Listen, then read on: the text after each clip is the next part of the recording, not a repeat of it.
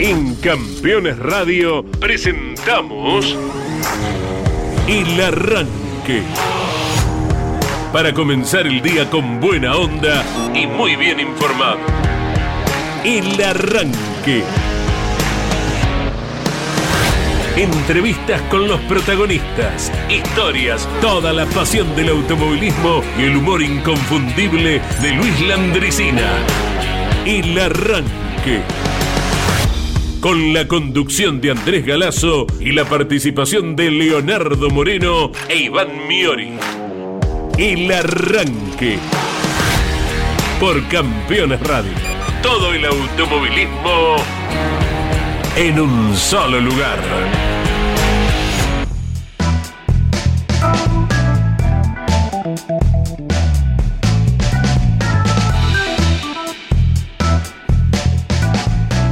Muy buenos días para todos, especialmente para nuestro técnico operador, que ha llegado a una cifra redonda. Sí. Ha llegado a una década, ¿verdad? Él A unas cuantas Nos décadas. autorizará que digamos o no, vamos a tener la reserva, pero le deseamos un muy feliz cumpleaños a Claudio Nanetti. Sí, muy bien. Yo necesito la edad porque soy un jugador compulsivo. Bueno, te lo dirá en privado, si no nos autoriza él a decirlo públicamente. Mirá qué bien, Mirá cómo baila. remixada, ¿eh? Es la nueva. Pero tiene movimiento de cadera bastante Sí, olvídate. elástico. En su época, swing. en su época juvenil en los boliches de Avenida Constitución Apá. o de Santa Clara del Mar, cerca de Sumar del Plata, Sí. le sacaba viruta al piso. me fui, me fui a la estratosfera. Eh, a mí Así. se me hace que si el marplatense va a Santa Clara del Mar ¿Sí? Es porque quiere ocultar algo. Se va lejos de. No, pero lindo. Sí, ya sé. Pero es como. Si con todo lo que tenés en Mar del Plata, ¿a qué vas a Santa Clara? Ah, y es bueno, al revés. a desenchufarte un poquito Ah. de tanta ciudad. Y ¿no? bueno, por eso. Claro, así que bueno, Claudio Nanetti, que pases un hermoso día de cumpleaños y seguramente ya habrás recibido muchos mensajes, recibirás muchos más durante el día. En algún momento deberás eh, recargar la batería del teléfono Sí. eh, de tanta actividad que tendrás en este 5 de abril. Abrazo enorme. Lo que veo que la camisa negra se le va a llenar de humo, porque no sé con qué va a prender el fuego. ¿Eh? Linda camisa para que se le llene de humo. Está bien, está bien, está bien. Saludamos a nuestros compañeros que están trabajando en las redes. Mariano Riviere, Miki Santangelo, Gino Acosta, Jorge Dominico, termo en mano, como de costumbre, y lo exhibe y con todo orgullo. ¿Vos no harías lo mismo? El misionero de Sí, Apóstoles. Tomás mate cocido, si no. Harías lo mismo. Que Claro, claro. Yo no soy de hacer mate, pero donde hay ronda y de a poquito Claro. se va pudiendo, eh, me anoto. Sí, Sí, ya nos animamos un poco más, ¿viste? Sí, sí, sí, Nunca hay que dormirse en los laureles ni nada que se le parezca, estar atentos a todo el devenir de lo que se nos ofrece el mundo en su conjunto, ¿no? Que con una cosita o con otra, bueno, vamos aprendiendo cosas nuevas Claro. acerca de, de cómo cuidarnos y de qué acontece en el globo terráqueo. Hablando de eso, hoy estemos más atentos, todo tiene que ver con todo, porque por ejemplo vas a ir a Paraná el fin de semana o a Concordia, da muy buenas temperaturas, 27 para el Sí, domingo. sí. Estuvo lloviendo en su momento, llévate, mm, eh, voy a decir una marca. eh, Antimosquito. eh, antimosquito, exactamente. Sí, porque los casos de dengue en nuestro país están siendo Sí. cada vez más, eh, mm, más importantes, los números. Lamentablemente también, si andás por la provincia de Tucumán, el número de fallecidos está creciendo. Mira. Y no es algo que tenemos que descuidarnos, digo, es una tras de otra, sí, y bueno, son cuestiones que, pasan. aquí la única prevención es tratar de que no haya recipientes con agua, que son lugares ideales para el crecimiento de estos mosquitos que transmiten el dengue, y la verdad que es una enfermedad dentro de todo peligrosa. Tal vez no la primera vez, pero si reincidís Sí. en el contagio, hasta dependiendo mm, tu salud actual, Sí. puede ser hasta mortal. Digo, O y hay casos en nuestro país. ¿eh? O sea que si tuviste una vez dengue no es que estás reforzado. No, al contrario. Mira. Al contrario. Digo, Mira. mm, eh, igual tenés que tener mucha mala suerte, porque hay tres tipos de mosquito que justo te pique, el que es compatible Eh, sí, con el. sí, pero, pero bueno, pero puede pasar. está en el bolillero. Ahora vamos a Paraná, vamos a Concordia, son provincias, eh, si bien no es Tucumán ni no es Misiones, que es donde, por decir, viste, cuando yo uh, me voy a, me voy a las eh, cataratas y llévate para cuidarte de los mosquitos. Hay algunas que están más relacionadas. Igual hay mosquitos en todos lados. Aquí en la Ciudad Autónoma de Buenos Aires, en los últimos días está más lleno que lo que fue particularmente el verano.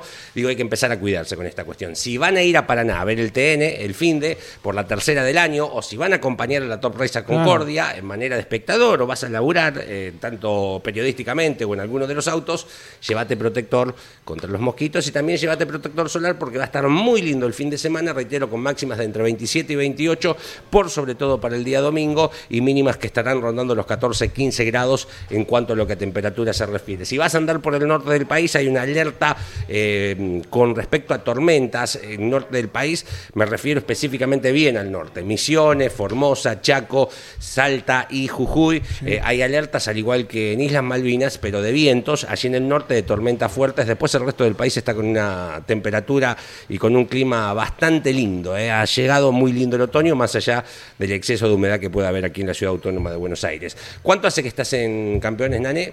¿Cuánto? Desde, el año 96. Sí, 96. Entonces, tal vez el 5 de abril, el día de tu cumpleaños, en 1998, tal vez estuviste en el Autódromo de la Barría festejando tu cumpleaños y la inauguración oficial del autódromo, eh, de, en ese momento denominado sudamericano, por las pretensiones que tenía cuando se hace el proyecto de, mucha actividad internacional, también por el, eh, el el piso que tenía, digo, el, material que se utilizó para el asfaltado, que lo habían ido a buscar a Brasil, que era parecido al de Interlagos. Entonces, allí nació el sudamericano. También había una cuestión con el circuito de la bota, que se llama Autódromo Dante Torcuato Emiliosi, eh, donde no se podía utilizar el nombre de los gringos, que ya estaba en otro circuito de asfalto de nuestra ciudad, de nuestra ciudad, perdón, soy la barriense, Correcto. Y, a veces me sale así. Eh, y el circuito sí se llamaba Hermanos Emiliosi, Autódromo Sudamericano, Circuito Hermanos Emiliosi. Se inauguraba un día como hoy, hace 25 años, así que probablemente en ese día estuviste atento a todo lo que es eh, lo técnico de la transmisión de campeones en la inauguración del Autódromo de la Barría. Te traigo algunos datitos de lo que es un circuito que hoy no tiene turismo de carretera, pero que ha tenido casualmente en el mismo número 25 ediciones del TC en estos 25 años de vida que hoy está celebrando el Autódromo Hermanos Emilio. Mira vos, me acuerdo como si fuera ayer, bueno, lo que fue aquella apertura del del autódromo, con, como suele suceder cuando se inaugura un circuito con la mayor concurrencia. Tremendo. Que jamás se repita, tal vez más allá de que posteriormente sean mejores o peores las existencias de gente. Y esto me acuerdo, tengo palabras grabadas de una conversación con José Luis Di Palma que nos decía, nunca después hubo tanto, tanto público en Olavarría. Con esto no te quiero espolear, como se dice ahora, la historia que vas a contar el día de la inauguración, ¿verdad? Eh, y merecería tener más actividad Olavarría. ¿Cuántas veces lo dijimos? ¿Cuántas veces lo dijimos? Vaya a saber cuál es el motivo. Esperemos que el TN confirma uno en Olavarría, que podía haber sido esta fecha que ahora se corre en Paraná, se había hablado de Olavarría en su momento. Hubiese sido un eh, lindo festejo para el autódromo. Claro, ¿por qué a lo mejor no, bueno, el Mouras, la Fórmula 3 Metropolitana, las pick-up? Eh, reconocemos siempre la tarea del Automoto Club Olavarría, del ingeniero Juan Carlos Traversa y toda su gente que le ponen el pecho inclusive, inclusive a los robos y vandalizaciones que sufren periódicamente. exacto, sí. ¿Eh? Ladrones eh, comúnmente visitan en horas de la madrugada, se nos ocurre, el predio y se llevan lo que encuentran, ¿verdad? Sí. Se apropian de lo ajeno. Y esto lo sufre la gente del Auto Moto Club Olavarría, que nos parece el automovilismo en su conjunto debería darle alguna mano y entregarle alguna fecha. Y reconocemos también a la categoría turismo pista, Exacto. que es la que lo visita habitualmente. ¿eh? Em, el turismo pista tiene em, Primero porque se dan muy buenos espectáculos del turismo pista. Digo, es un circuito de 13 metros de ancho en el asfalto en toda la vuelta, más allá de que no usa el largo, pero el dibujo que utiliza se dan muy buenos espectáculos. Para el turismo pista tiene una medida fantástica, pero además eh, son observadores los directivos del turismo pista, desde Bonjo, Dios lo tenga en la gloria, hasta quienes tomaron la herencia. Ahí. Eh, en estos 150 promedio que tiene por carrera entre las tres clases, entre todas las competencias, entre 25 y 35 pilotos de la zona sudeste de la, de la provincia de Buenos Aires, Olavarría, Tandil, Lobería, Azul, Benito Juárez, eh, Necochea, Balcarce. El turismo pista entiendo, lo ven esto también, más allá de que qué lindo el circuito, las medidas de seguridad, el amplio playón de boxes, digo, le dan una carrera eh, a una zona muy fuerte, entonces saben que el público acompaña. Me parece que ahí hay una buena convivencia entre la Asociación de Propietarios de Autos de Turismo Pista y, la gente de Lanco. Son bastante vivos en ese sentido, en el buen sentido de la palabra vivo, lo digo. ¿eh? Exactamente. Bueno, en el de, de aquí en adelante tendremos eh, palabra de los pilotos ganadores del Procar del último domingo.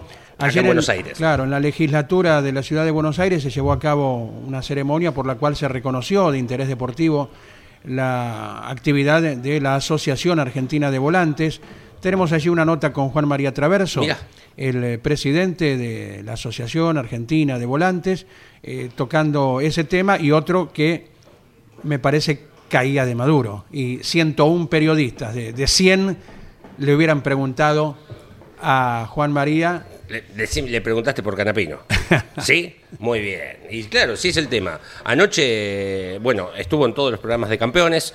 Eh, anoche estuvo Ricardo Juncos en Grandes Campeones.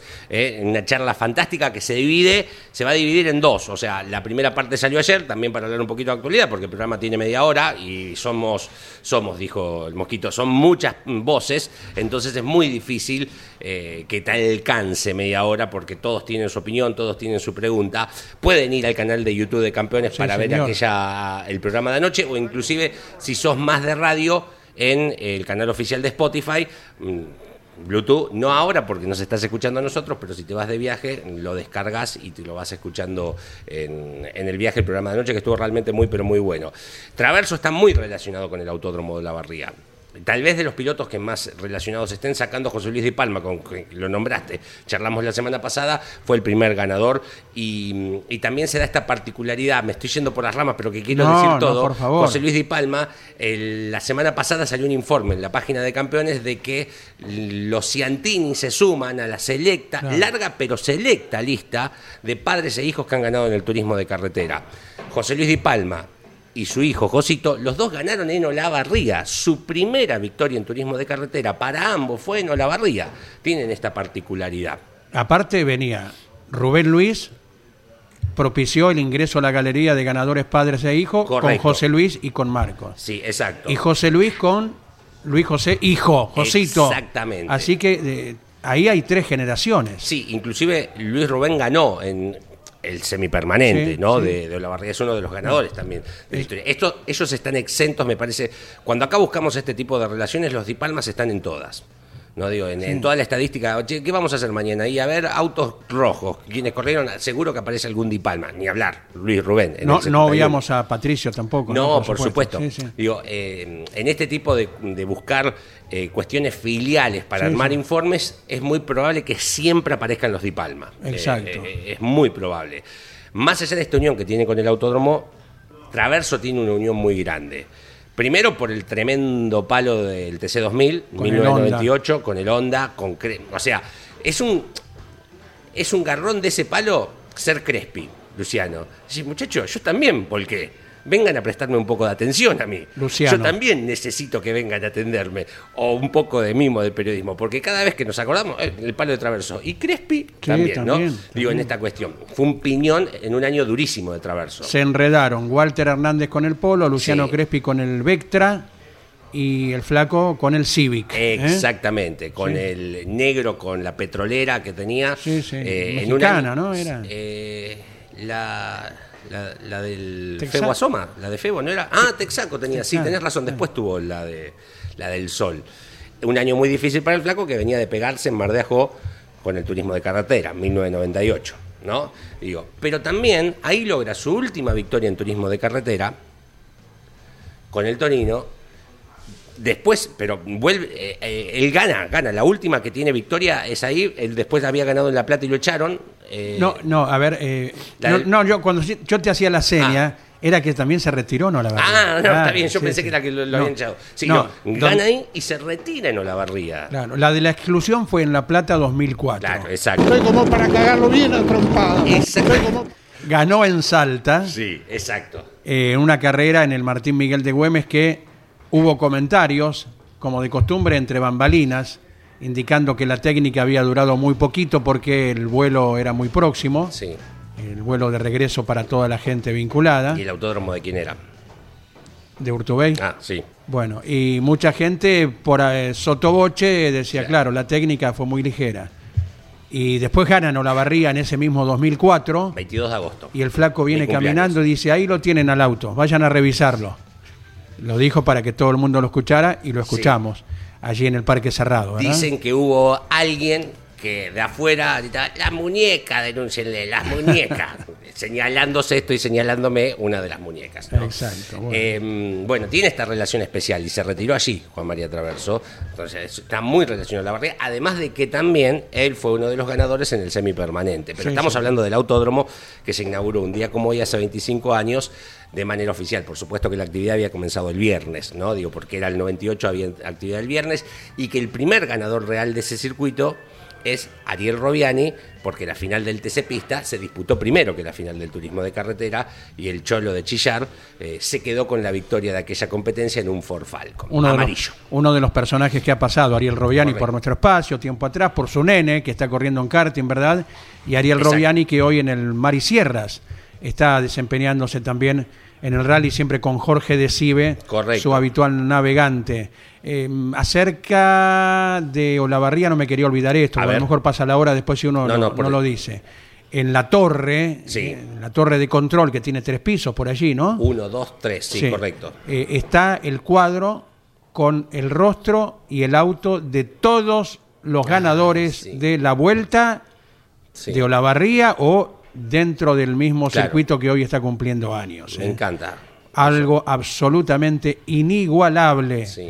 y que hay que valorar también y esto que venga de la mano con que tenga más actividad Claro. nacional el circuito. Eso, eh, un pequeño recuerdo de mi infancia, eh, voy a ser autorreferencial. En la sede del ANCO, eh, que estaba en la avenida Pringles, luego por cuestiones económicas tuvo que entregarla, eh, estaban todos los cuadritos. Esos cuadros que están hoy en la torre del autódromo se llevaron cuando perdieron la sede. Y cuando yo iba de chico a acompañar a, a mi papá, y, y obviamente no podía, no entraba a las reuniones de, que estaban en, en las distintas oficinas, me quedaba ahí y pasaba horas y horas mirando los cuadros. Y ahí le conocí la cara a Menditegui, le conocí la cara. eh, ahí, yo era muy chico y decía Roberto Mouras, y había un montón de cuadros de Mouras. Claro, era el más ganador. Claro. Mirá, Mouras, Mouras, Mouras. Y ahí le conocí la cara a un montón. A Ciani, por ejemplo, que fue el primer ganador. eh, y me parece tan importante esto de los cuadros. Para, es tal vez el mejor recuerdo que tengo de mi infancia con el automovilismo. eh, ver los, no sé si es, me gusta mucho coleccionar, ver los cuadros uno al lado de otro, los ganadores, me parecía algo fabuloso. Y cada vez que iba, que era una vez por semana, Blanco, porque había reuniones todos los martes, me quedaba embobado viendo eso. Me parece Sí, algo maravilloso. Sin maravilloso. duda, sin duda. Y lo tiene el eh, Autódromo Sudamericano, Circuito Dante y Torcuato Emiliosi. En la torre principal está esta obra que estamos destacando. ¿no? Bueno, 19 minutos de las 10 de la mañana, vamos a llegar hasta los 23 grados aquí en la Ciudad Autónoma de Buenos Aires, tenemos 20. Hoy me levanté con ganas de escuchar a los Enanitos Verdes. ¿eh? Eh, Lamento Boliviano. Y yo estoy aquí,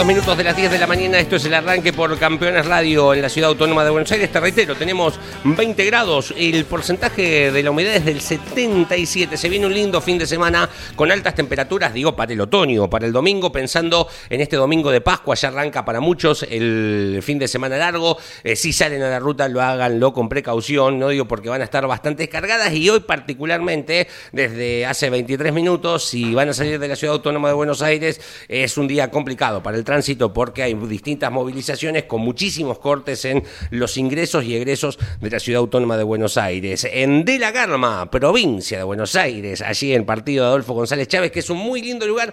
Vos el fin de semana debes estar pensando, o me quedo tranquilo, la paso en familia, me voy a Paraná o a Concordia, me voy a pescar el fin de semana. ¿eh? De la Garma está al lado de Adolfo González Chávez, que tiene una laguna, el pingüino, fantástica. Tenemos 14 grados con 23 de máxima para el día de hoy, también 25, 26 grados para el fin de semana. Si te querés ir para el lado de Pinamar, hoy la máxima será de 22, pero tenemos un domingo de playa de 27, si te querés ir para la costa, y si querés ir a Chascomús, por ejemplo, también, ¿eh? si te querés hacer una escapadita el fin de semana largo, aprovechándolo, tendremos una máxima de 28 el domingo, hoy vamos a llegar hasta 24, ya estamos en los 19 grados. La última, Esquel, 13 grados, 18 la máxima para el día de hoy allí en la provincia de Chubut. Qué hermosa zona. Es que Sí. Aledaños, eh, bueno, eh, de cualquier lugar del país que hablemos, Sí. eh, se nos caen las babas, Sí, eh, indicando lo que es nuestra Argentina. Por eso cuando Leo recorre eh, a nivel climático de cómo se va comportando,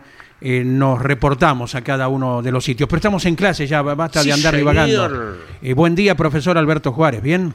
¿Cómo te va? Bien, Andy, por suerte bien.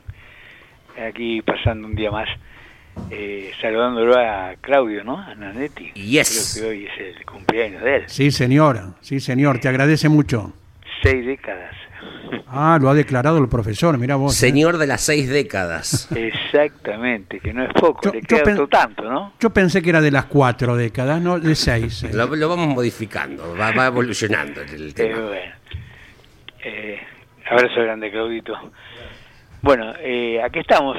Vos sabés que el otro día me refrescabas una consulta de un oyente, no sé si era vos, Eduardo Wandy, que tenía que ver qué iba a hacer con los autos si se imponía el tema totalmente ecológico del hidrógeno o de los combustibles sintéticos, que sin duda ya, ya quedó declarado el camino. Te diría que eh, pensando eh, en lo que ha sucedido en esta parte de América, pienso que todo lo que sea eléctrico va a caer acá después. Eh, como en su momento bien recalca este oyente, aquí se usó el carburador hasta muchísimo tiempo, ¿no? Eh, incluso sacrificando economía por el consumo que tenía. Pues ya que uno tiene tantos años transcurridos, además con la parte periodística, con la parte docente, y siempre recuerdo que en la en E35, Escuela Técnica 35, la latina, alguna vez eh, se hizo un estudio, eh, a ver, eh, de pronto no sé si ustedes lo recuerdan, el primer auto argentino con inyección de nafta, de fabricación nacional, fue el Peugeot 505, ¿no? Un- auto bastante grande eh, consumidor también por eh, la característica del auto y ese venía con inyección. Recuerdo que los mecánicos lo odiaban porque no la conocían, como todos, siempre se hay un pequeño rechazo, es natural de los seres humanos a las evoluciones, ¿no? Lo está pasando ahora el TC con el Camry de Toyota.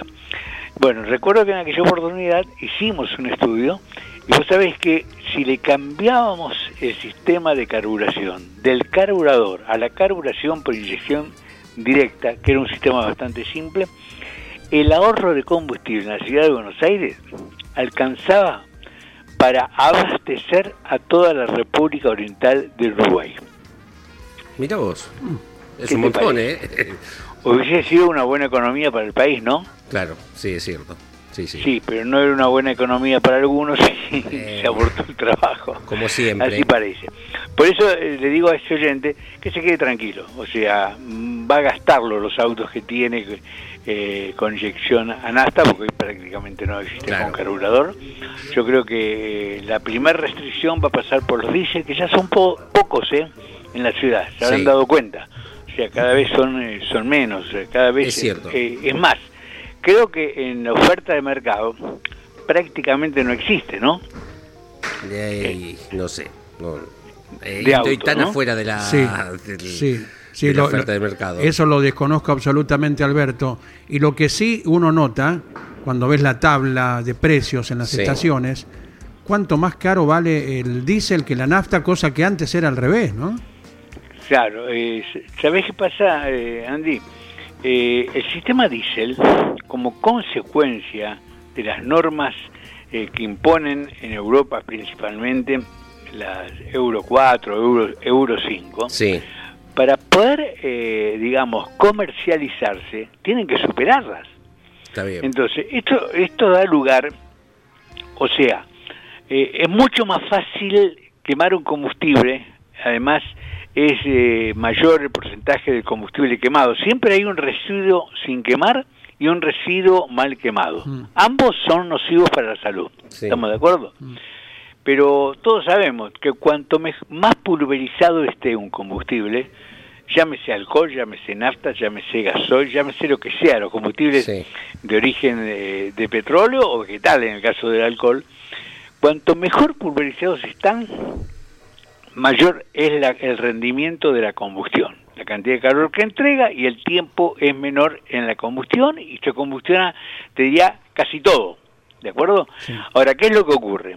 Para poder, para, antes existía un una inyección de diésel directa, yo recuerdo los Bedford, con un intertiempo que era un ruido característico, Sí. y era como echarle un chorro, viste, con, un, con una jeringa adentro, se quemaba la, la mitad y la otra mitad se iba con el escape. Sí, ¿Está bien? Sí. Entonces, ahora los edificios son muy, pero muy pequeños, tremendamente pequeños, y siempre está el peligro de que se obstruyan sí. y que se traben y cause problemas serios en el motor, ¿no? Eh, es decir, ha aumentado la presión de inyección, hoy prácticamente son todos de una presión de un common rail, ¿de acuerdo? Claro. Y tiene, y tiene una cantidad de orificios tremendos. Y quienes tuvimos una escuela primaria muy, pero muy capacitante, ¿no? Yo agradezco a Dios haber transcurrido esa época. Tengo bien presente cuando nos hacían hacer la experiencia de las pastillas de azufre que se usaban, Sí. que usaban las, las amas de casa para blanquear la ropa, ¿no? Y recuerdo que las, que las disolvíamos en agua caliente azufre, Sí. entiéndase bien.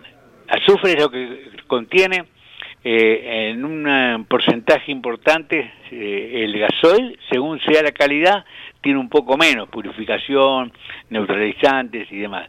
Pero cuando hacíamos esa experiencia con la pastilla, a mí me quedó muy grabado, la pastilla de azufre disuelta con agua caliente, la dejamos enfriar al otro día y aparecían todos pequeños cristales hexagonales. ¿Está bien? Sí. Bueno, cuando vos venís con un motor diésel a una, a una determinada temperatura, son de pronto de temperatura de trabajo ligeramente superior a uno de los motores de combustión a nafta muy modernos, ese gasoil, ese gasoil que está dentro del sistema aproximado a la cámara de combustión, tiene una temperatura tremenda. Y cuando vos paras el motor, ¿qué pasa el otro día? Pasa ¿Qué lo pasa? mismo si hay azufre Ah, que los pasajeros que pasaban esa experiencia que hacíamos, no me acuerdo si en quinto o sexto grado. En aquel momento eran siete los años, pero el último era el sexto, ¿no? Sí. No sé si alguno de ustedes transcurrió ese, ese sistema escolar. No. ¿De acuerdo? Ocurre Ah, sí, sí, hasta exactamente lo mismo. Por supuesto que no son esos cristales que tenían 3, 4 milímetros eh, con la pastilla de azufre, pero son pequeños cristales. Y si eso eh, va a parar al orificio del inyector, Sí. obviamente le causa un inconveniente importante. Consecuencia, hoy el gasol, el gasoil tiene un tratamiento tremendo para evitar esto y para que se pueda seguir utilizando el motor diésel. Razón de ese proceso de refinamiento, como lo quieras llamar, eh, Andy, vos que hiciste la pregunta, es que eleva los costos, ¿no? Claro, profe. Espero, espero haberme explicado. Bien, bien. A ver, yo eh, la primera vez que vine acá a Buenos Aires mm, a hacer unas cuestiones, vine en un verano eh, y tuve que andar varios días. eh, salía de mm, 2004, 2004. Salía de Ojotas a caminar porque hacía mucho frío, mucho calor, perdón, y mm, a cada rato me tenía que lavar los pies, mm, me quedaban todos negros yo- y decía con mis amigos, veníamos de la barriga, mirá, mirá la contaminación que hay acá, el smog, el smog, el- nosotros inmediatamente decíamos el smog. Y, y- ahora no, o sea, me pasa que mm, camino por Buenos Aires en el verano, me salgo de Ojota poquito porque me hace mal a los pies, porque estoy gordo, eh, mm, y, y no. eh, ¿Hay menos contaminación en cuanto, pienso en, eh, más allá de que siga habiendo contaminación, en los colectivos, los bondis, que son los que más transitan la ciudad, los gasoleros? Sí, sin duda. Es por ese perfeccionamiento que te, explicaba, Es- eh, es- ¿te das cuenta? bien, perfecto. Eh, el hecho, el sistema de inyección eh, pulveriza mucho mejor por o, eh, dimensión de orificio y por presión de inyección. Consecuencia de eso, tiene una combustión prácticamente libre Bien. de, de humo negro, ¿no? Ajá. Eh, todo esto que vos me explicás, es, yo lo noto de esa forma, si no tengo conocimientos técnicos. Bien, perfecto. Sí, pero es real, te das cuenta. vos, Es real, eh, es real. A ver, eh, mm, Andy, que, que es el más pro- próximo, creo, a mí en la edad, debe recordar los colectivos gasoleros, los Bedford, eh, en aquellos momentos, ¿Cómo no? los, los 11-12, que en muchos casos largaban humo negro. Sí, sí. Era Totalmente. bastante normal. Sí, sí, sí. Hubo, hubo colectivos de marca Ford también, recuerdo. También. Eh, Sí, no me acuerdo si de marca Dodge, eh, como los sí, sí, camiones. sí, sí. Sí, yo vengo de familia de colectiveros. bueno, eh, más adelante en el tiempo los Sanelo también. Sí. Hoy están los eh, los que se importan de Brasil, los Agrale, ¿verdad? Que compite con Mercedes. Bueno, eh, sí, sí, hay una larga historia, Alberto. No, sin duda. Además, el otro día, Andy, estuvo con nosotros en la cabina de Carlos Alberto en La Pampa, el encargado de, responsable de camiones de Mercedes-Benz, ¿no? Y me ratificaba que ellos ya no fabrican ningún motor diésel que no tenga uria. Claro. ¿Te das cuenta? El Blue, que le llaman. No sé cómo alguno conoce por Uria, otro por Blue. ¿No? Eh, no hay. No hay porque no te lo permiten.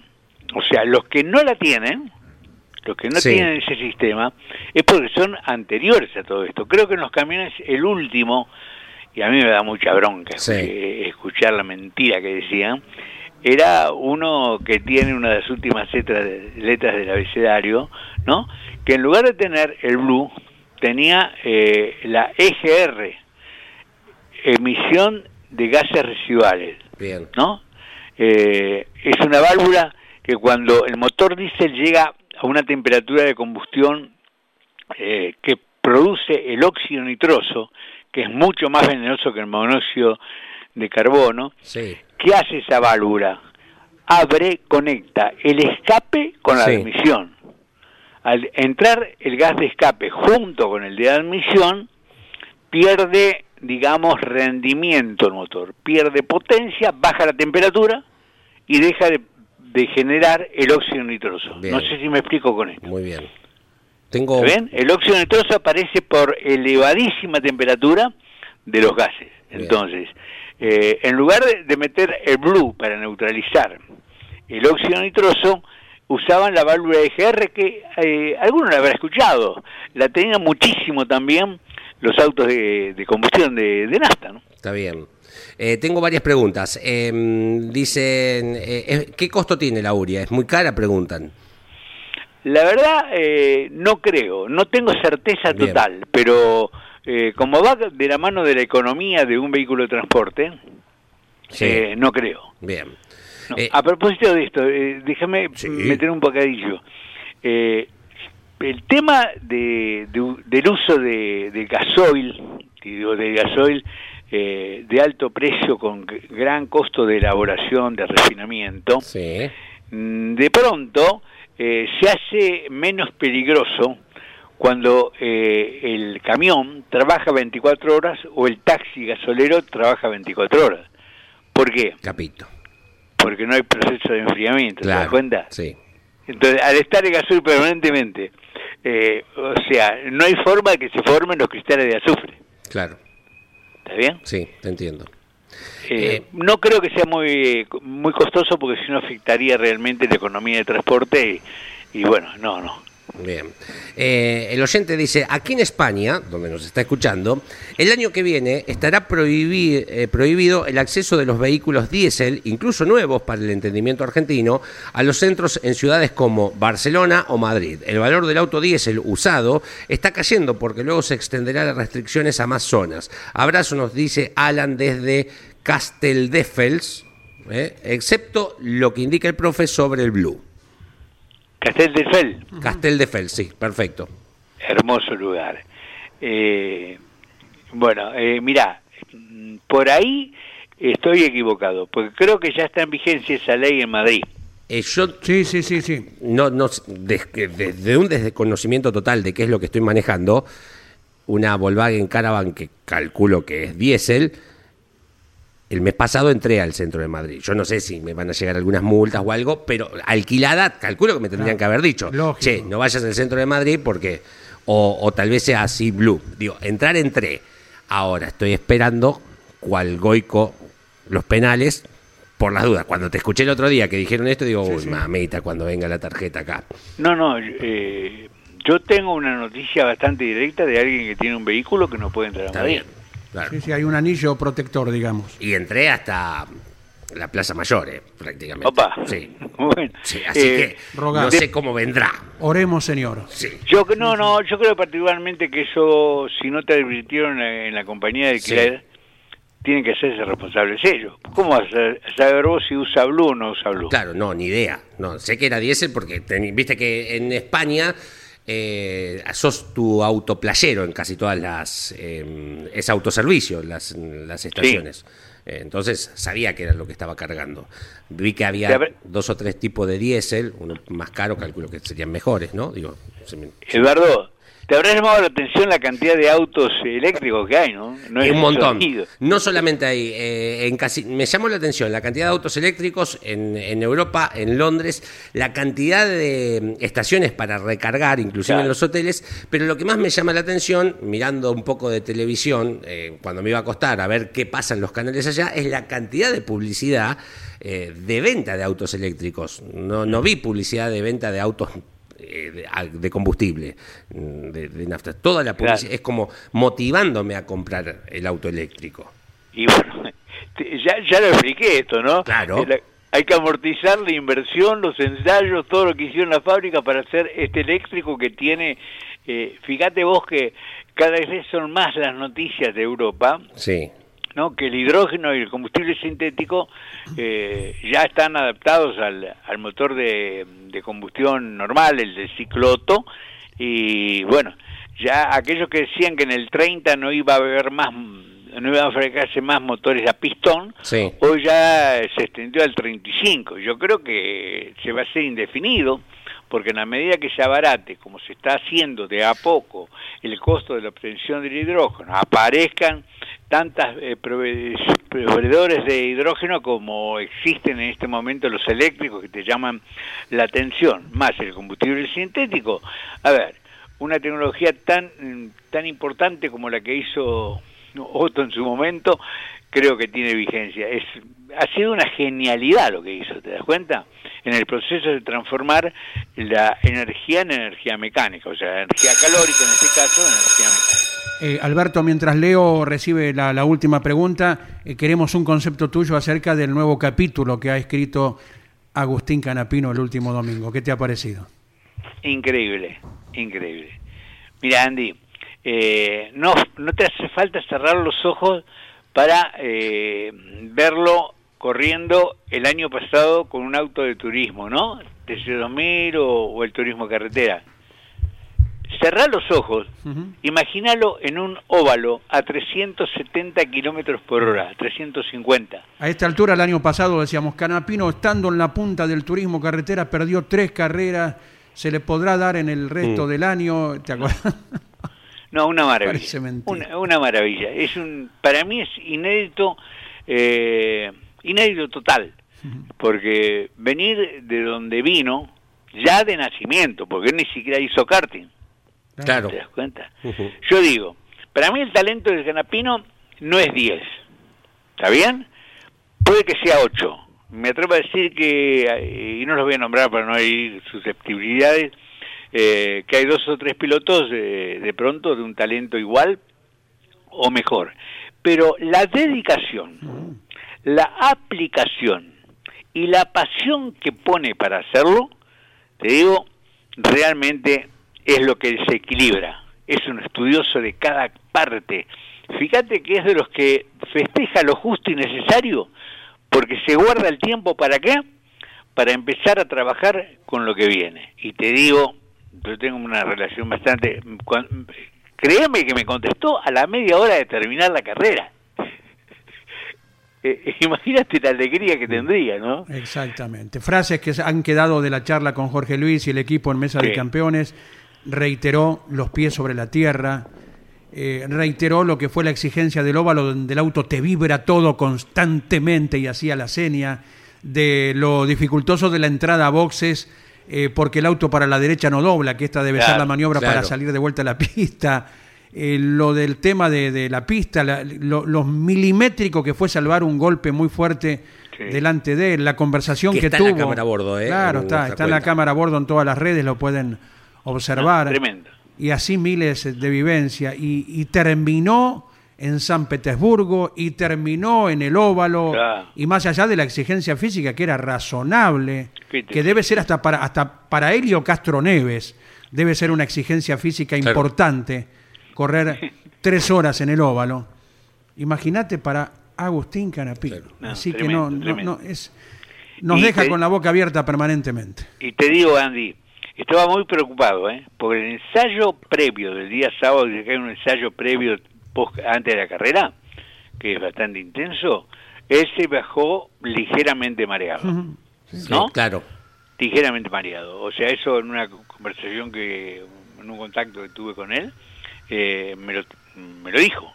¿Te das cuenta? Pero después superó todo. La fuerza mental que tiene supera todo No, eh, es tremendo. Yo tengo muchas anécdotas con él y es simplemente la ratificación de todo esto y no tengo duda. Mira, que el año que viene va a, pe- va a pelear podios y el otro va a pelear campeonato. Eh, Gracias, profe. Un placer aprender minuto a minuto cuando habla. Saludos, dice para todos Luis de Pilar. Que, Bueno, a todos ustedes y muy felices Pascuas para todos. Muy es una fecha tremendamente importante, por lo menos. Para eh, los cristianos. En el interior eh, mío, como el Día del Amigo, como el Día de la Madre y como la Nochebuena. Abrazo enorme a todos, a ustedes y a la audiencia. Gracias, Alberto Juárez. Luis es el que está sentado adelante. Profesor, ya hice los deberes. Profesor Moreno está hablando en el fondo. y yo le quería decir que había cambiado las gomas de adelante para atrás, porque también soy un alcahuete. Como usted me dijo, pasé las gomas de adelante atrás y viceversa, eh, manteniendo el lado. ¿Qué. ¿Cómo? ¿Qué?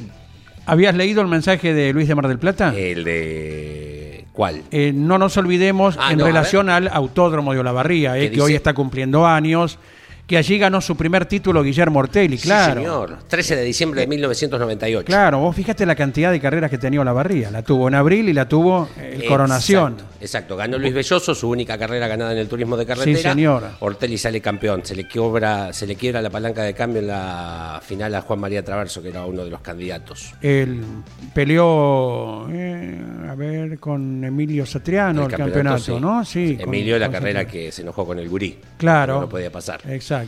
Eh, y también ese curioso vuelco del Pato Silva en la vuelta previa. Me, no. per- me permito, eh, eh, Luis en Mar del Plata, Permítase. el vuelco del Pato Silva en la salida a la pista, en la salida a la pista, rumbo a, a la Sí. grilla, fue en Mar de Ajó. Claro. Un circuito que no le iba al pato. No, no, no me va, no me va Mar de Ajó. Y, y a de par- con, con ese Claro. vuelco, en la salida a la pista. Esto fue, después de la S inicial, viene eh, la curva 2, en la curva 3. Claro. En la, tomando la recta opuesta. Ahí volcó el pato.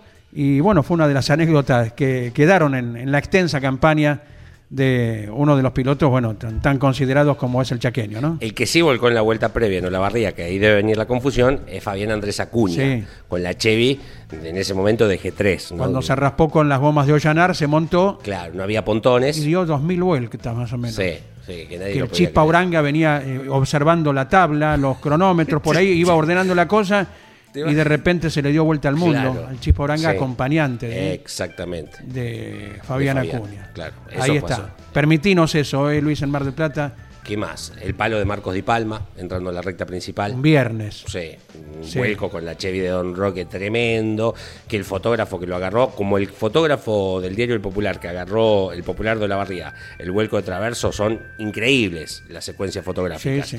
¿Sabés Eh, quién se dio un vuelco fuerte también en el mismo lugar de Traverso, creo, ahí atrás de los boxes? ¿Quién?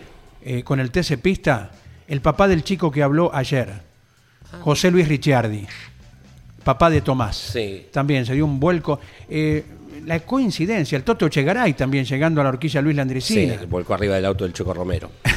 Te ibas a olvidar. No. Te ibas a olvidar. Sí, sí, Sí. hay una, una Sí, serie muy grande, pero es eh, obra y gracia de, de la Sí. casualidad. O de a lo mejor en lo de Traverso un piano que lo catapultó un poquito Sí. más elevado, eh, cuando fue lo del Honda, ¿no? De Claro.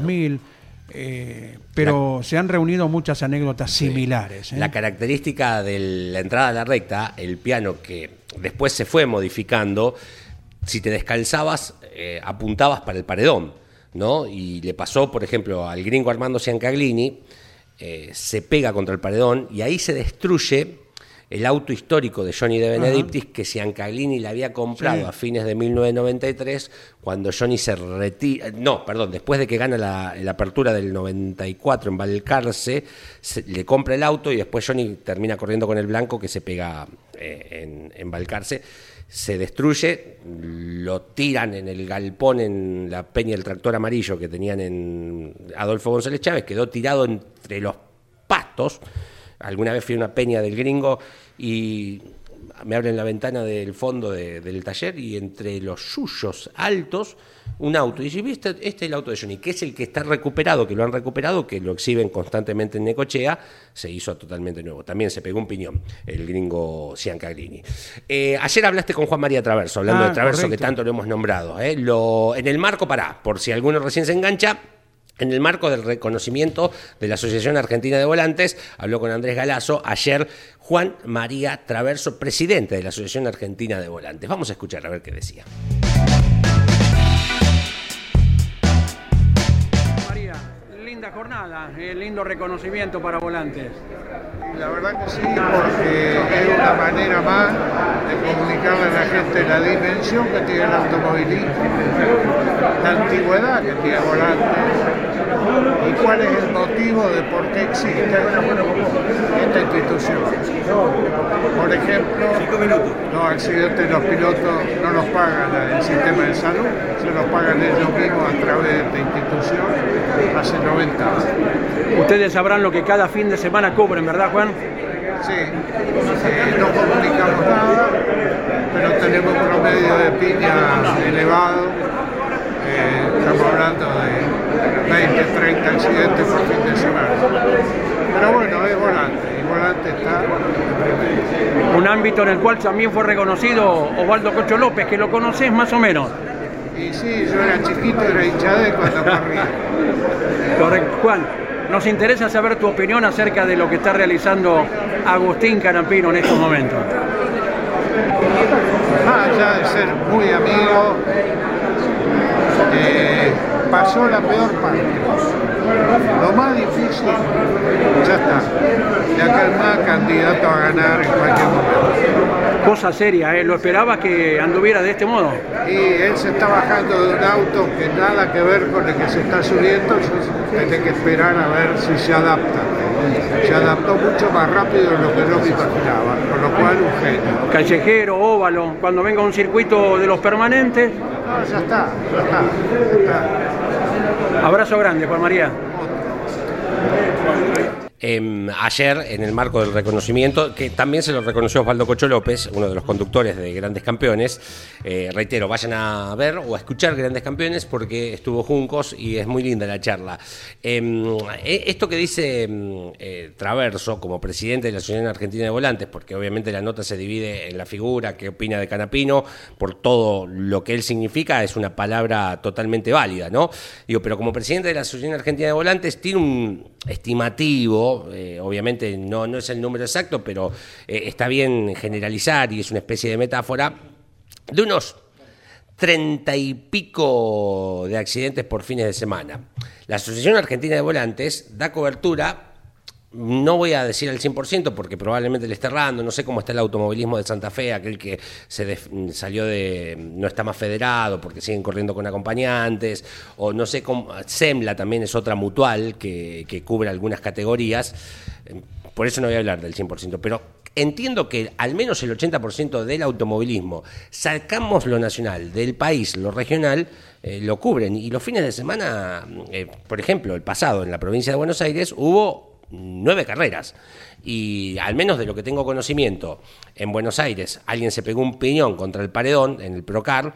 Eh, y entiendo que esa persona fue asistida. En Balcarce hubo un montón de vuelcos, entre ellos Carlos Clemente, que pasó por el turismo de carretera con un principio de incendio en su auto, eh, tuvo una intoxicación muy fuerte y la verdad que fue asistido eh, el nosocomio correspondiente que tiene el vínculo con la Asociación Argentina de Volantes y chicos que volcaron, que luego le dieron el alta, y esa atención es totalmente cubierta por la Asociación Argentina de Volantes. Lo marco porque los veo y entiendo que la economía no está fácil. Y yo, uy, ¿cuánto? Es como pagar el seguro, ¿viste? Sí. No te pasó nada. Yo todos los meses estoy pagando 20 lucas del seguro y si no lo uso, ¿no lo usás? Sí, es tu escudo de protección. Lo que pasa es que no te das cuenta hasta que te ocurre lamentablemente Claro algo. Y esto es así. La Asociación Argentina de Volantes no ha dejado que conozca, particularmente yo, en cuanto al zonal, a nadie de a pie. ¿Eh? Eh, y ha habido tratamientos de gente que se ha prendido fuego y que gracias a Dios se ha salvado. Son tratamientos muy extensos, millonarios, extensos de años de recuperación. Y la Asociación Argentina de Volantes ha estado al pie del cañón. Eh, lo marco porque es la realidad, no, no de, te está pagando la Asociación Argentina de Volantes. No, es la realidad del automovilismo zonal. ¿Es costosa para el piloto una inscripción? Sí. ¿Vale la pena? Totalmente vale la pena, desde mi punto de vista. Exactamente. Jorge Archiria, buen día. ¿Qué tal? Buen día, Andy. Bueno, un saludo para Leo, para Iván, para Hola. todos. Eh, obviamente, eh, nos vamos al año 1982. Mirá qué año, estaba mirando, qué año controvertido, eh, año sorprendente también por la cantidad de marcas que ganaron. Y ese es el año que Carlos Reutemann, en el Gran Premio de Brasil, abandona el automovilismo. Claro. Bueno, eh, se corre en los Estados Unidos, en Long Beach, Nicky Lauda, que vuelve al automovilismo. Obviamente, eh, el regreso de Lauda, después de casi tres años, ¿no? Y tiene la primera victoria en McLaren. Después sería campeón en el 84. Pero ahí estaba ganando eh, un día como hoy en Long Beach, en los Estados Unidos. Pero un campeonato que eh, vale la pena revisar así rápidamente, porque fue campeón Robert ganando solamente el Gran Premio de Suiza. Una sola victoria. Pero Renault ganó cuatro, McLaren ganó cuatro, Brabham ganó dos, Ferrari ganó tres, eh, William 1, Tyrrell 1 y Lotus 1. Un campeonato rarísimo de un montón de marcas eh, que llegaron a la victoria realmente y lo quería consignar porque me pareció curioso y justo el año en que Carlos abandona el automovilismo y Rosberg se consagra con una sola victoria. Bien. ¿Nombraste a Ferrari entre los ganadores, Jorge? Disculpa. Claro, tres victorias de Ferrari sí. en ese año, en 1982, estaban Didi Pironi en ese momento en Ferrari y estaba Patrick Tambá. No, no, claro, ahí fue el año que deja de existir eh, eh, Gilles Villeneuve también. Claro, claro, eh, Patrick Tambá reemplaza a Gilles. Claro, por eso. Patrick També, que falleció hace poco, joven, dentro Sí. de todo el piloto francés, ¿no? Por eso Ferrari también, eh, este año, con lo que pasó y la lucha interna entre eh, Pironi y Villeneuve, también desperdició una gran oportunidad. Se abrió tanto, con tanta marca ganadora como citas. Y, y bueno, la anécdota dirá que salió campeón Rosberg con el auto que hubiera sido de Loles y seguía, ¿no? Lógico, lógico, muy... eh, qué increíble, ¿no? ¿Qué más? Bueno, nos vamos 10 años después, la Fórmula 1 cambió totalmente. Eh, estamos en Brasil, en Interlagos. Eh, ahí estaba Mansell, uno de los más rápidos de todos los tiempos. Impresionante, un misil. Realmente Mansell al otro año sería campeón en la Indy. Increíble, ¿no? Pero acá ganaba en Interlagos. eh, y bueno, se llevaba el título por fin. Después de eh, años fallidos de perder el título, se llevaba el título. Nueve victorias para Mansell en el año, fueron 16 carreras, y bueno, ganaron tres marcas nada más, mirá qué curioso. William 10 victorias, eh, de la mano de Patrese y de Mansell, eh, y bueno, McLaren 5 victorias, estaba Rob, eh, Gerald Berger y Senna, y Schumacher una victoria, eh, después sería campeón 94-95, pero una sola victoria para Schumacher que está en Benetton. Claro, correcto, correcto. ¿Algo más en el tintero, Jorge? Sí, tenemos de Fórmula 1, bueno, la victoria precisamente de Schumacher en Bahrein con su Ferrari en el 2004 y completando ese año que sería el séptimo título y último título de este eh, querido, querido piloto, ¿no? Que dejó una marca impresionante en cuanto a números.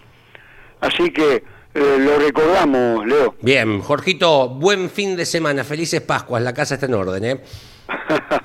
bueno, buen fin de semana, buen trabajo y bueno, el lunes nos encontraremos con más historias. Jorge Archili haciéndonos volar en el tiempo estas victorias en la Fórmula 1, un día como hoy, eh, y aquella recordada de 1982, la primera, ¿no? Una carrera más que especial con la vuelta del Lauda al automovilismo y a la Correcto. victoria. Y me hiciste acordar con la frase, estábamos volviendo de General Roca Año, con Alberto Juárez y Daniel Bosco. ¿qué fue esto? Eh, Ochenta y pico. la casa está en orden Sí. y no hubo sangre entre los argentinos. Sí. Hubo mucha antes y mucha después. Claro. Sangre, ¿verdad? Bueno. Eh, ¿Qué la fue? frase de Raúl Alfonsín, eh, déjame ubicar justo 87. 87, bien. Claro, 87, sí. Cuando aquel levantamiento justo con un fin de Semana Santa, ¿no? ¿Levantamiento de la tablada fue este? ¿O los No, cara pintada fue? eh, Los, los cara pintadas, sí, sí, sí. El levantamiento de Semana Santa estuvo el de Villa Sí. Martelli también. Bien. Después hubo otro levantamiento un 3 de diciembre del año 90 ya con eh, la presidencia de Carlos Menem Claro. también, ¿no? Digo, esto, si hay algún joven escuchando, fue un levantamiento de, de militares. Sí, eh, Aldo Rico. Pedidos de determinadas cosas. Claro. Mucha gente lo tomó como un pretendido golpe de, espa- Claro. de Estado. Y el presidente de la Nación, Raúl Alfonsín, se apersonó en Campo de Mayo a conversar él con la Claro. gente que protestaba, ¿verdad? Más adelante la democracia le dio a Aldo Rico la posibilidad de ser electo Claro, como intendente de San Miguel, por ejemplo, se adhirió al rubro democrático, ¿verdad? Que ya los argentinos este año estaremos cumpliendo 40 años precisamente. Y eran épocas de. En, esta época, por eso cuando él da el discurso de que todo está bien, dice: la casa está en orden, como que está todo solucionado, felices Pascuas para todos. ¿De dónde venían? De Roca ustedes. De Roca veníamos, se suspendió la carrera, lógicamente. Ah, tuvimos este que ir de vuelta. Claro, sí, sí, tuvimos que ir de vuelta a la semana siguiente. Y citar que Sí. eh, Antonio Cafiero estaba en el balcón de la Casa Rosada, justicialista él, apoyando a un presidente Bien. radical, algo que los argentinos deberíamos en algún momento volver a ejercitar, Sí. más allá de que las camisetas diferentes. ¿no? Bien. Todo compañero que pasa por la puerta del estudio de Campeones Radio está invitado a pasar. Jorge Luis. Hay que cerrar la puerta, día. Galazo. Buen día, Jorge. Buen día, Leo, buen día. Muy feliz día. cumple para el querido Nane, con quien hemos compartido mil viajes, mil transmisiones. Buena gente. Preparen un matafuego para la cantidad de velitas que... Oh, un matafue. Una hermosa familia, Nane. Felicidades.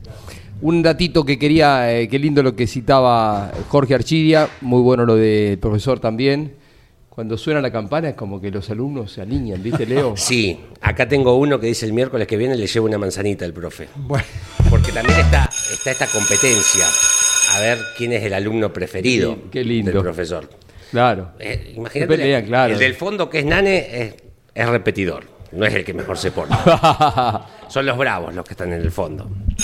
Decían eh, del año 82, cuando Reutemann se baja y sale campeón Rosberg con el auto, con el Williams, con el que lo le arrancó el año. Sí. Y mucho, mucho tiempo después, Reutemann, que era tan cuidadoso en sus expresiones, en dar a conocer eh, cosas que pudieran levantar por, levantar por la vereda, él contó que desde Ferrari, cuando pasa lo que pasa con Villeneuve, que fue en mayo el accidente de Gilles, Sí, ¿no? 8 de mayo, sí. 8 de mayo. Había transcurrido, habría que mirar el calendario, 5 o 6 carreras.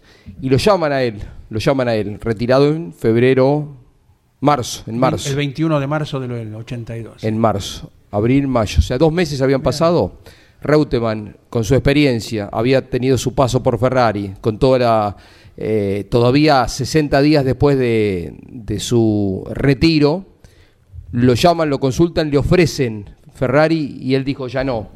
Y que después, con el paso del tiempo, lo, lo hace público, lo cuenta en varios medios y que le queda, eh, viste, cuando pasa el tiempo, la mirada es otra. Y Lole quedó con eso eh, pendiente, dice, y quizá debía haber vuelto, ¿no? Eh, pero bueno, cuando él tomó la decisión, tomó la decisión. Pero fíjense lo que el reconocimiento post actividad de Lole para volver a subirse un Fórmula 1, una Ferrari nada menos, no lo que hubiera sido. Ultra competitivo hubiera sido, eh, tenía 40 años, era menor que Fernando Alonso hoy, por ejemplo, Hmm. ¿verdad? En ese 82. Él pasó por Ferrari 77 y 78. Estamos hablando del 82, ¿no? 80, cuatro años después. ¿Mm? Sí, sí, sí, sí. Menos, porque terminó el 78 todo el año y en el 82 estamos hablando de mayo, cuando a los pocos días del accidente de Gilles Villeneuve, a Lole lo llaman, lo consultan y le proponen tomar ese auto. Correcto, correcto. También ese año se pegó fuerte para eh, decaer las posibilidades de Ferrari. Eh, Didier Pironi con, se montó en el, en el Renault Turbo de Alain Prost en Hockenheim y Pironi quedó maltrecho también. O sea que ese año para Ferrari fue terrible, terrible. Fueron en- a- en lo años de muchos accidentes, ¿eh? Sí, años bravos para la Fórmula 1. Exactamente. De primera, Jorge. Chicos. Eh, a las 12 estamos con Caito y la gira. eh, Sí, por sí, supuesto. antes de que comiencen los, los martillazos, porque se trabaja ya a ritmo fuerte ¿no? Al- en el futuro estudio eh, de la radio y de la tele. Perfecto, bien, bien, ahí se va avanzando. Eh, tenemos el compacto, ¿sí? ¿De qué? Con los ganadores del Procar. Ah, del sí, fin de vamos a escucharlo. Eh, pará, ganaron Germán Pietranera en la clase A, el chico Gallo primer debut y, y victoria en la clase B, eh, con una inclemencia de lluvia bastante importante. eh, y Tomás Chiosi, o Ciosi, ganó en el Procar 2000. Los escuchamos.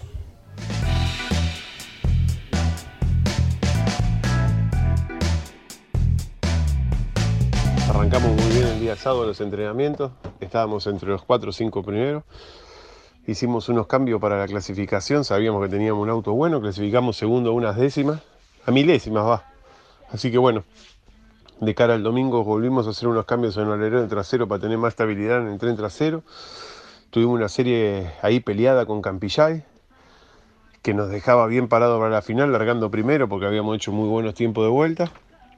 Pero bueno, cambió todo a una hora, dos horas de la final cuando se largó a llover y se complicó el fin de semana eh, en la parte climática, ¿no? Bueno, ahí volvimos a dar vuelta al auto para lo que es piso húmedo, calzamos las gomas ancorizadas y la realidad que nos sorprendió el andar del auto en pista mojada porque funcionaba realmente muy bien, traccionaba espectacular, más allá de que, que es un circuito que, que todo el mundo sabe que me gusta mucho y que me gusta la condición de, de pista húmeda, tenía un gran medio mecánico, mérito de todo el Rodríguez Competición, eh, de los chicos del taller, de las publicidades, eh, y bueno, también de, de- de Fabián Nova, que es, es que me da la posibilidad de poder correr con semejante auto. De cara a la carrera que sigue, que es en La Plata, un circuito donde tenemos muchas vueltas como, como piloto y como equipo, vamos a volver a trabajar en la parte aerodinámica del auto, buscando que el auto siga funcionando de esta manera.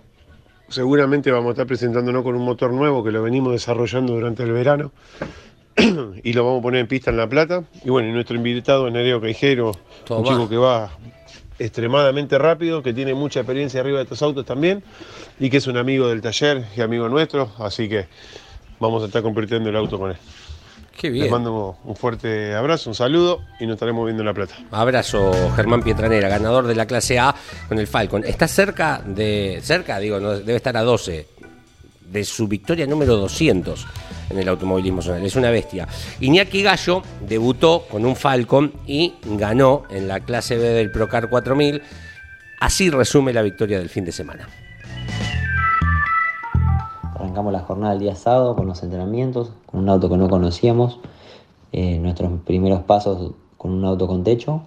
Y bueno, por suerte fue bien, estábamos entre los 10 primeros en los primeros entrenamientos, con un parque de 30 autos. La verdad que nos sentíamos cómodos con el auto, fuimos haciéndole mejoras y bueno, cada cosa que tocábamos al auto le, funcionaba y le caía bien, así que bueno, a la hora de clasificar pudimos quedarnos con el séptimo puesto y después largando la serie tercero pudimos quedar segundos siendo la serie más rápida, por lo cual nos colocaba en la colocación 3 para la final, donde se largaba el domingo, donde una pista que se largó a llover, donde estaba muy húmedo, había llovido bastante, había una, una gran cantidad de charcos, optamos por los neumáticos con lluvia obviamente. Y bueno, desde un principio de que se largó la carrera, eh, con muy poca visibilidad, los limpiaparabrisas no daban abasto. Así que bueno, fuimos viendo dónde éramos mejores, buscando la mejor opción para el sobrepaso. Y bueno, eh, el auto iba muy firme, la verdad. Eh, y bueno, durante el pasar de las vueltas, casi llegando al final, pudimos ir mejorando, pasamos a estar segundo y faltando dos vueltas para el final, pudimos pasar a la punta, donde hicimos una vuelta que nos escapamos para dar un poco de, ventaja y tranquilizar. Y así fue como pude finalizar primero eh, la carrera del domingo, debutando con el Ford Falcon de, de Cuca Rivero y Gabriel Morales, con la atención de, de chasis de Carlos Orsoli y bueno, eh, con la motorización de Tartar. Tomás, muy bien este pibe, ¿eh? Eh, Tomás Chiosi gana la final del Procar 2000, una linda carrera ahí con Fortunato y con Logarzo, eh, pelea desde Opel. K, un auto muy, pero muy lindo, ¿eh? de calle y de carrera también. Lo escuchamos. No, largamos, largamos cuartos eh, y al igual que la serie fue una, una final muy, muy peleada con Gruzio, con Fortunato y Logarzo, te repito, que la verdad déjame felicitarlos a los chicos que se hicieron unas maniobras muy lindas, la verdad que da gusto pelear con gente así, sabiendo que no te van a tirar a la mierda y que siempre te van a respetar. Eh, pero bueno, nada, una carrera muy peleada hasta que aprovechamos en la bajada del Tobán un toque que tuvo Logarzo con Gruzio y bajamos, la verdad que todo de costado por la tierra, poniendo tercera, segunda. eh, y no sé cómo entré en, la horquilla, pero bueno, logramos entrar y, posicionarnos segundos. Eh, ya faltaban pocas vueltas, así que nada, nos mantuvimos segundos y, y aprovechamos en la última vuelta que Fortunato tuvo un, desperfecto eléctrico eh, y bueno, pudimos ganar la carrera y, y lograr un primer puesto. Así que nada, estoy muy contento. La verdad que eh, nos sirve muchísimo los puntos y sacarnos el peso de encima de ganar la primera carrera del año. Eh, así que nada, ahora seguir trabajando para la que viene, que es carrera de pilotos invitados. Hay que trabajar mucho en el auto. Eh, Gastón Herrera lo está desarmando íntegro para poder revisar todo, chequear todo. Eh, es un circuito donde hay que cambiar absolutamente todo, hay que ir mucho más blando que lo que vas a Buenos Aires. Así que bueno, nada, a trabajar y, a ponerle mucha onda para poder volver a escalar lo más alto del podio. Así que bueno, vamos a estar yendo con mi viejo de piloto invitado. Así que nada, esperemos andar bien para poder seguir sumando puntos y pensar en el campeonato. Bueno, los ganadores del fin de semana, segunda fecha del año del Procar en Buenos Aires. La próxima es en La Plata, con pilotos invitados, las tres categorías. Si te quedaste con más ganas del Procar y de todo lo que ocurrió el fin de semana en Concepción del Uruguay con Alma, corrieron un montón de pilotos del TN, de invitados el fin de semana en Alma, que fue con invitados, de binomios, valga la redundancia. Fueron carreras fantásticas. En Belgrano arrancaron también categorías de la federación. Entre ellas hay una categoría de camionetas, eh, pero Sabeiro, las chiquititas, de las limitadas belgranense. Hicieron una categoría, ya van con. Arrancaron con cuatro, ya tienen nueve. Van creciendo de a poquito, muy lindas las chatas. No son las de las TC Sí, sí. Pero son camionetas. las- Un rango inferior. Exactamente. ¿No habrá alguna Fiat multicarga por ahí? No, ¿no? Eh, no sé, tendría que ver. tendría que ver. Corrió el zonal del Atlántico, en el turismo especial de la costa y un montón de categorías. Bueno, todo esto te lo cuento a las 2 de la tarde, después de Osvaldo Tarafa, que viene después de la tira, todo en ese efecto dominó, en el episodio 82 de Motor Informativo Zonal. Y te dejo la audiencia ¿Cómo? explotada. En 7000 Sí. RPM. ¿Para qué? Eh, con Turismo Nacional a las Ya, 15 estamos exacto. junto a Pablo Zárate con muchas voces de protagonistas antes del TN el domingo Correcto. en Paraná. Gracias a todos. Cuídense. Chao, chao. Campeones Radio presentó El Arranque. Entrevistas con los protagonistas, historias, toda la pasión del automovilismo y el humor inconfundible de Luis Landricina. El Arranque. Con la conducción de Andrés Galazo y la participación de Leonardo Moreno e Iván Miori. El Arranque por Campeones Radio. Todo el automovilismo en un solo lugar. Campeones Radio. Una radio 100% automovilismo.